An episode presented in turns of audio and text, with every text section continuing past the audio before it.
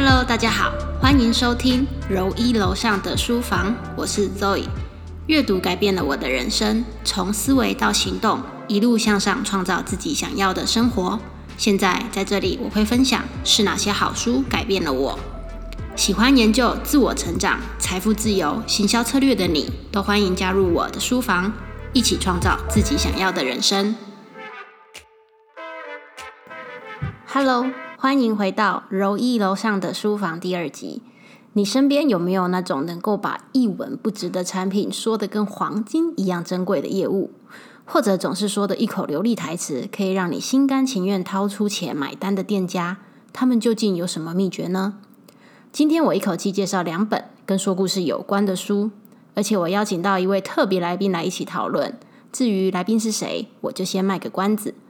这两本书分别是《三分钟说十八万个故事》跟《九十九 percent 有效的故事行销，创造品牌力》。作者是台湾七零后最会说故事的人许荣哲先生。这两本书很有趣哦。第一本白色封面是在介绍为什么要说故事。说故事可以为我们人生带来什么好处？最厉害的是，作者还整理出说故事的公式，让你在一分钟之内可以说出一个完整的故事。看你的目的是要说服老板、老公、父母、小孩，还是你的顾客？说故事的威力可以让你轻松达到你想要的目标哦。那第二本咖啡色的，着重在于行销面的故实际故事。这部分我会邀请到行销课工作室的总监李成学来跟大家聊聊这本书让他获得什么启发，跟实际应用在他自身工作领域当中的帮助和灵感。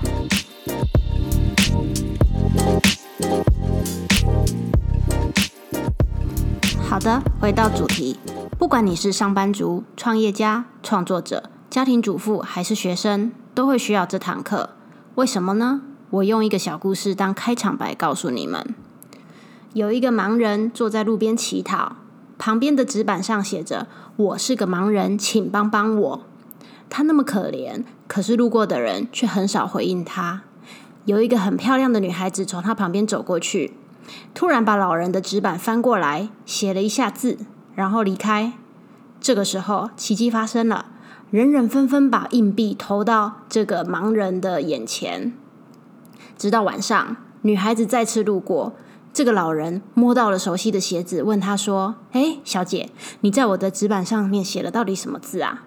女孩就回答他：“同样的字，我只是用了不同的语言。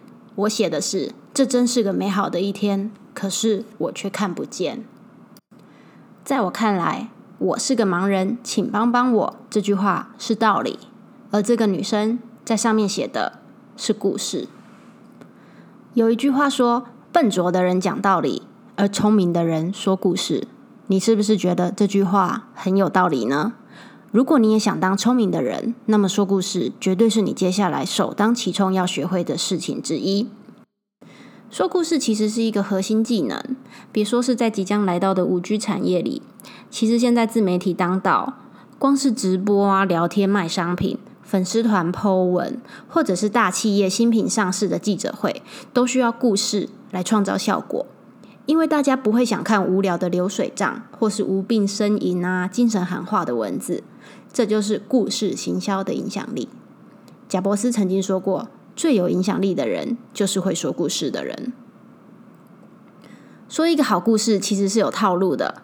如果你不知道，那我现在就介绍这本书里说故事的公式给你，为你把制造故事的面纱给打开。这本书里有作者归纳三种说故事的公式，我拿最主要的架构——把新人公式，跟大家说：剑拔的靶，只要你学会这个公式，随便都能说出一个故事。而且生活中，不论是小说啊、电影还是漫画，只要它的核心是故事，其实大部分的结构都是按照这个公式在转的。这个公式有七个套路，分别是目标、阻碍、努力、结果、意外、转弯、结局。听起来有点长，我就拿苹果创办人贾博士的故事来当例子。第一个目标。贾博士从小的目标就是改变世界。阻碍，可是他从小就不是在很好的环境下生活，大学只念了六个月，就因为家里太穷没念完，然后休学，再来努力。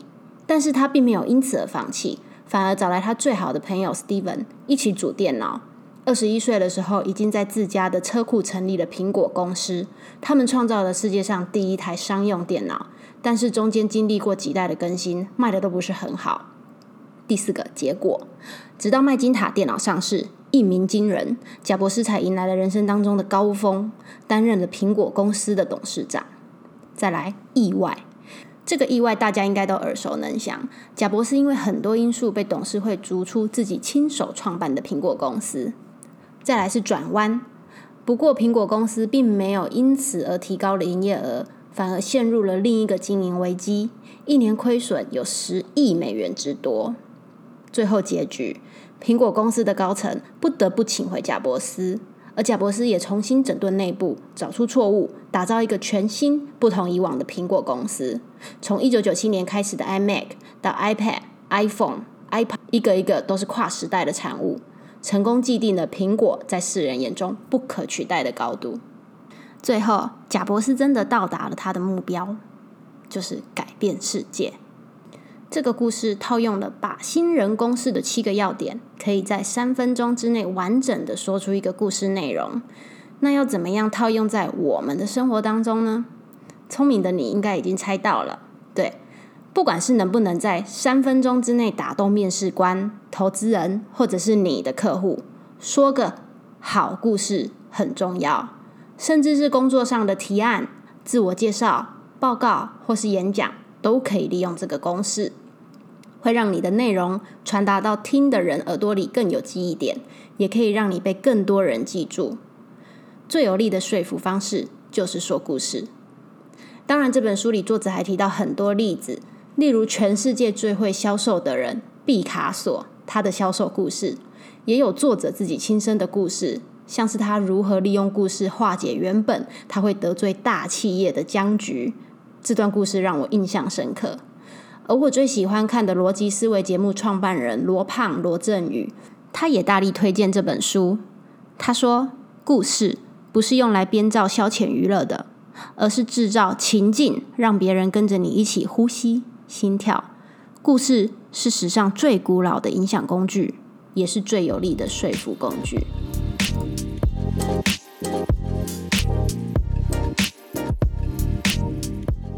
OK，以上就是这本书我读完的内容分享。不管是对我本身的业务工作，或者是行销方面，都有很多的灵感。下次我会利用说故事来打动我的老板或者是客户，你们也可以试看看哦。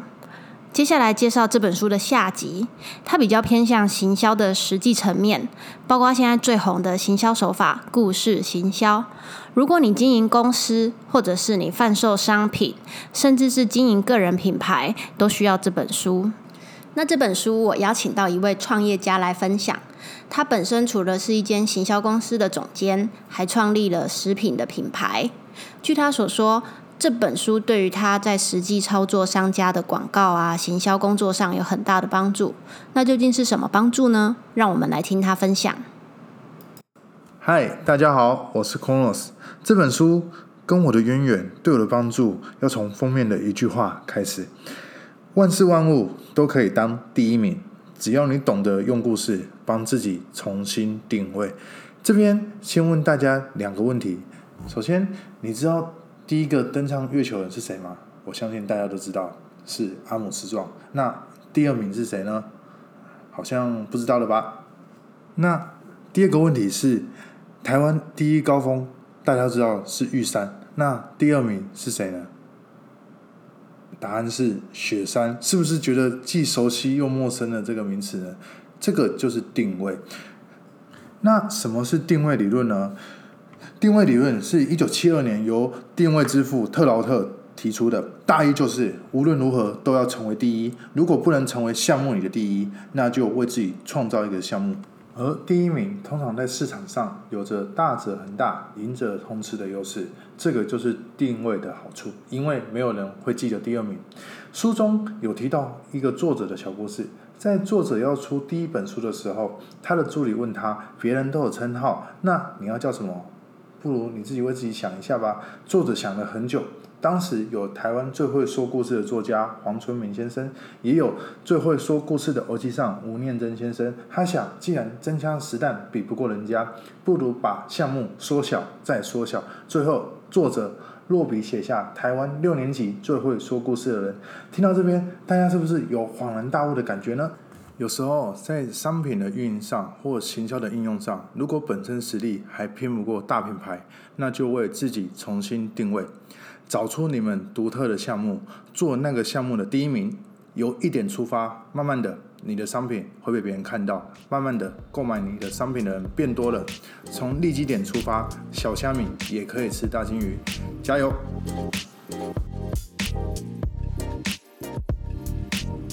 如果你喜欢今天的分享，欢迎在下面留言给我。如果你想看这一集的文字档或是购买今天推荐的这两本书，欢迎到我的部落格。我更欢迎你们追踪我的 IG，我的 IG 账号 z o e y a n g 九四。那就这样喽，我们下一集再见，拜拜。嗨，大家好，我是陈学。